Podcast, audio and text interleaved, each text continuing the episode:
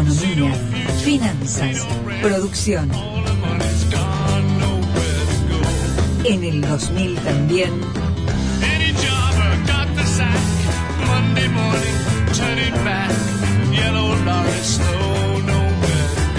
Gustavo Sánchez Romero.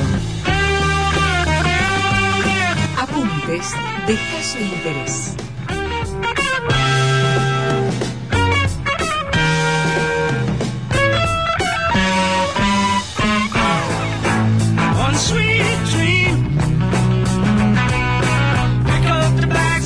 Acá te quiero ver, Sánchez Romero. Acá te quiero ver cómo sostenés tu antikirchnerismo militante después de que el Consejo Empresario de Entre Ríos dice que el gobierno está haciendo lo que vos siempre le pedís a los gobiernos. No, no, no. Lo escucho, lo- cosas lo escucho que-. Yo lo digo, pues la gente. eh, ir al- como ya se ha abundado por lo que me dijo en Sí, este sí, lugar, sí, precisamente la conclusión del, del informe del Consejo Empresario dice.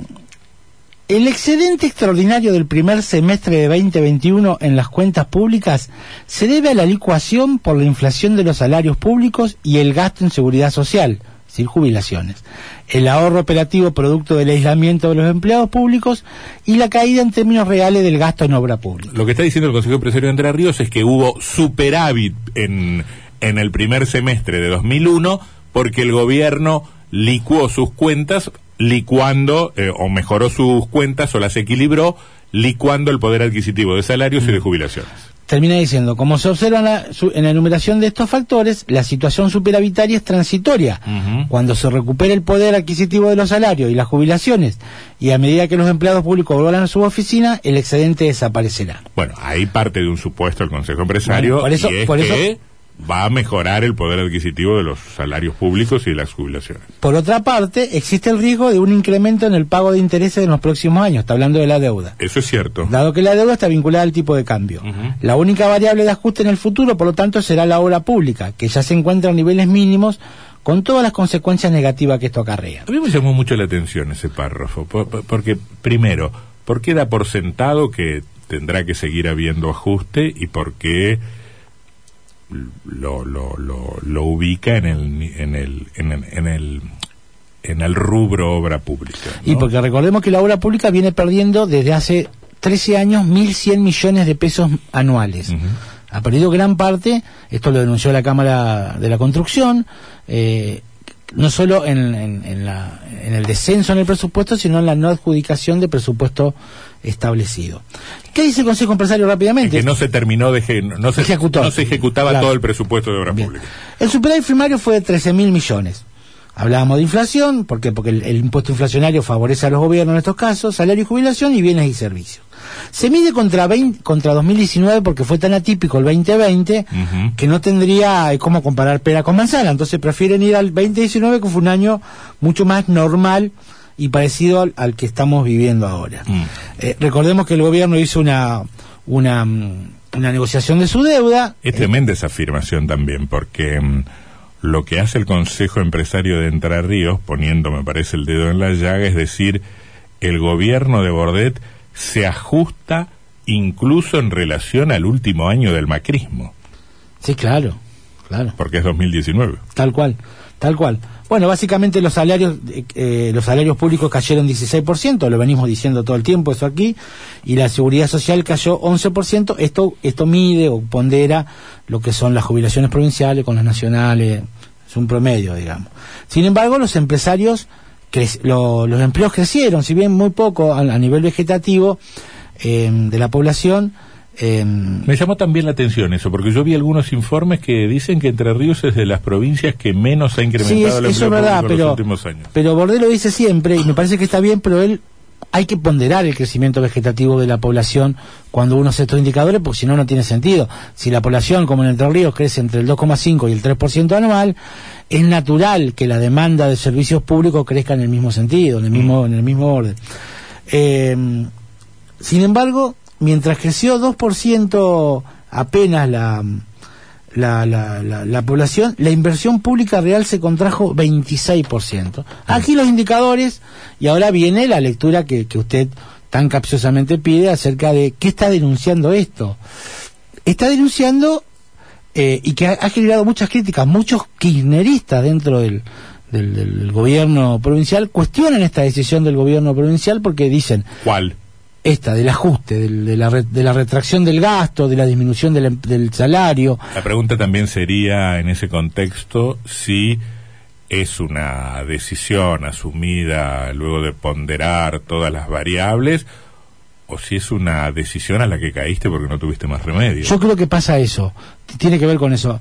Eh, recordemos que el gobierno hizo una, una reasignación de muchos gastos y lo transfirió a, a salud en el último año, donde muchas áreas se quejaron de que no estaban teniendo ingresos, de que sus recursos habían sido transferidos a salud. ¿Por qué? Bueno, porque la, la presión de la demanda de pandemia era muy fuerte ahí, porque había que tener muchos recursos en, en- en- políticas sanitarias, en adquisición de, de un montón de insumos y demás, eh, pero también porque las otras áreas no estaban trabajando. De hecho, hoy el 60% de solo está trabajando entre 50 y 60% de la administración pública. Un año y medio después de la, de la, de la, de, de- de la aparición del- de, la pandemia y de, de la cuarentena, muchas áreas siguen trabajando en forma virtual y eso realmente disminuye, el gasto de funcionamiento del Estado en muchos aspectos.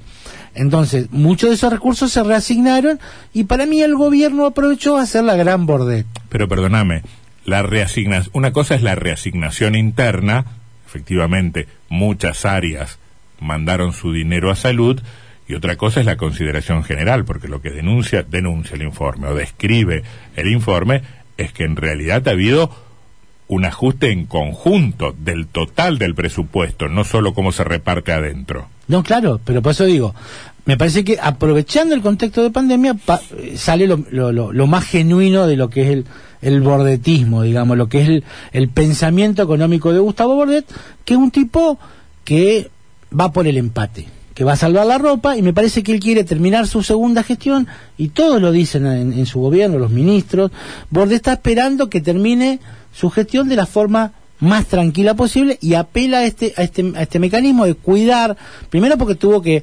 renegociar la deuda y eso sí significa un, un control del gasto porque no sabe cómo va a terminar esto en un contexto donde todavía tiene deuda eh, por, por asumir en el futuro con una paridad cambiaria muy endeble. Bueno, una- claro, ahí, ahí hay luces y sombras, Ah. porque efectivamente hay un desahogo para el tramo final del gobierno de Bordet, pero una carga complicada para, para el futuro. Sí, ¿no? claro, bueno, eh, también yo pienso que eh, Bordet se está desentendiendo del futuro, creo que del mismo modo que él tuvo poca participación en esta en el rearmado de esta lista o en, o en la incidencia, lo está teniendo hoy en, el- en la campaña, me parece que en la medida que pase el tiempo él va a ir soltándose el gobierno de manera paulatina y me parece que esto también refleja estos números. Me preocupa un poco, te está diciendo que va a quedar a la deriva. No, no estoy diciendo. Usted dice eso. que va a ser más la plancha de la que está Sí, haciendo. no lo quiero decir en esos términos, pero me parece que, que no va a ser un gobierno que tome medidas eh, mm, arriesgadas, osadas, que vaya por gastos importantes. Bueno, una pregunta clave entonces,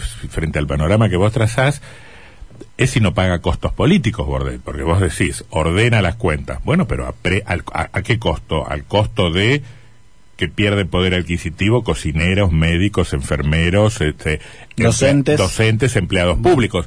Pregunta subsiguiente, ¿por qué está tan tranquila la provincia? Eh, ¿por, qué, ¿Por qué no tenemos manifestaciones? a mí me ¿Por qué no tenemos lío? ¿Por qué el gobierno no paga costos políticos?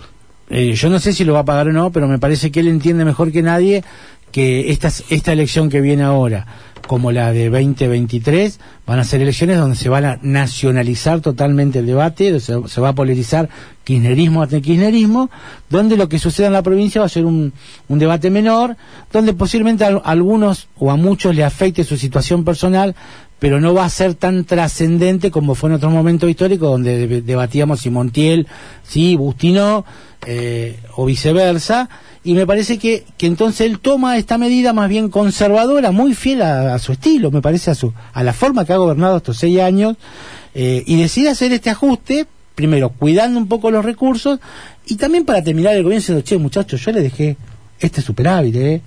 no, no le den, no, le- no hay una herencia a Bordet, Bueno, hay un parate a la obra pública que sí Bueno. le podemos poner el sello de la, de, Sí. de la gestión Pero Bordet. los que números- No, claramente pero, para ser justos, no solo de Bordet, porque el parate de la obra pública es anterior también a, la, a Bordet. Pero fíjese, Estamos hablando de una década y más. Bordet son los últimos seis años. Eh, pero me parece que se nota más en la gobernación de Bordet. Si uno ve los indicadores, son eh, del 2014 en adelante. A mí eh, me que cae en la- el nivel de inversión de obra pública. Y la supuesta reactivación que el año pasado decían estamos reactivando la obra pública en la provincia, no se traduce en los informes de empleo No, de este no. año. Del año pasado a este hay 22 empleados más en el sector de la construcción. 22, ¿eh? Eran Nada. Sebastián. 6.100 y ahora hay, hay 6.122. No crece Históricamente llegamos a tocar los 10.000 empleados registrados. De- en la ¿no? construcción. La Sí, construcción. en sector de construcción ahora se creció en 22, o sea, 0,01. La industria no crece hace 12 años en empleo. El otro día salió el gobernador a decir, y la verdad que no, no, no son números que son constatables.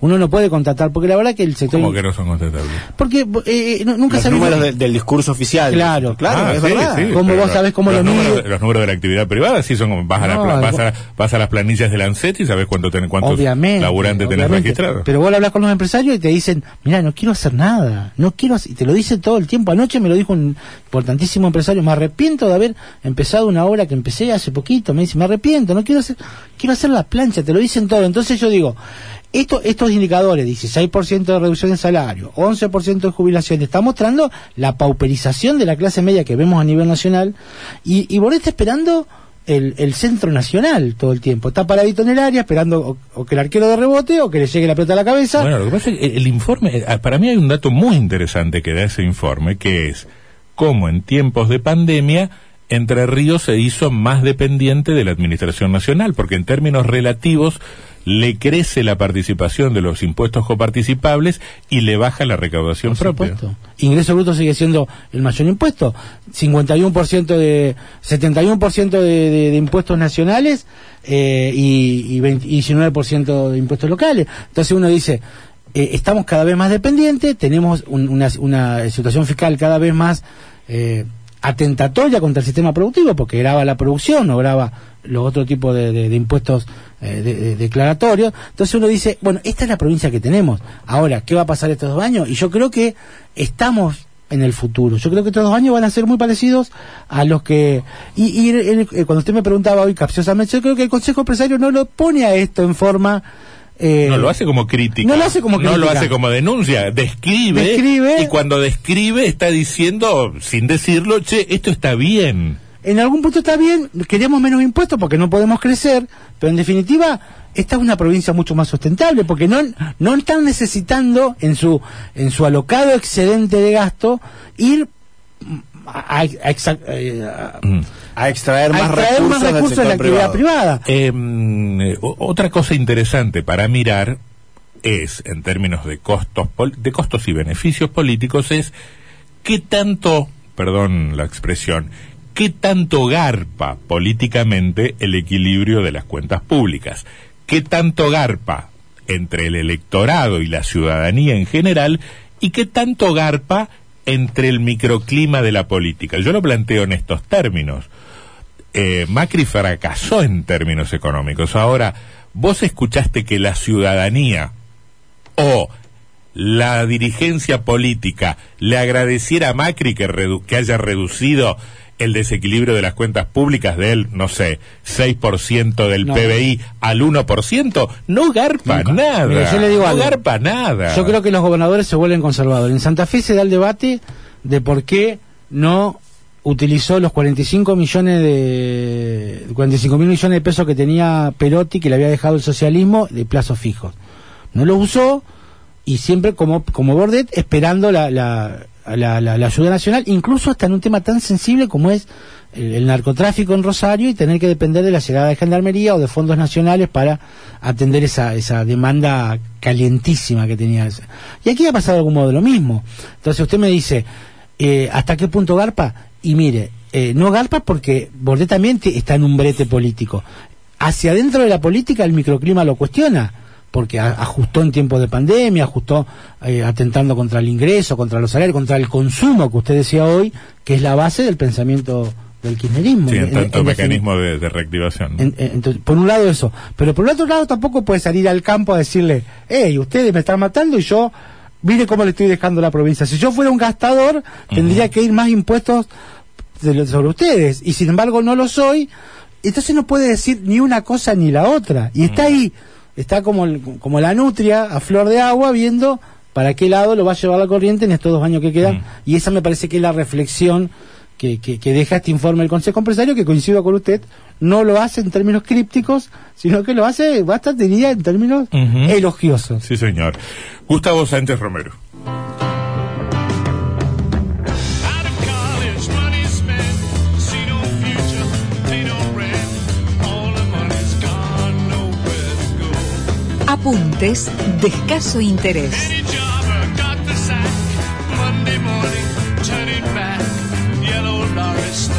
Nowhere to go. Gustavo Sánchez Romero.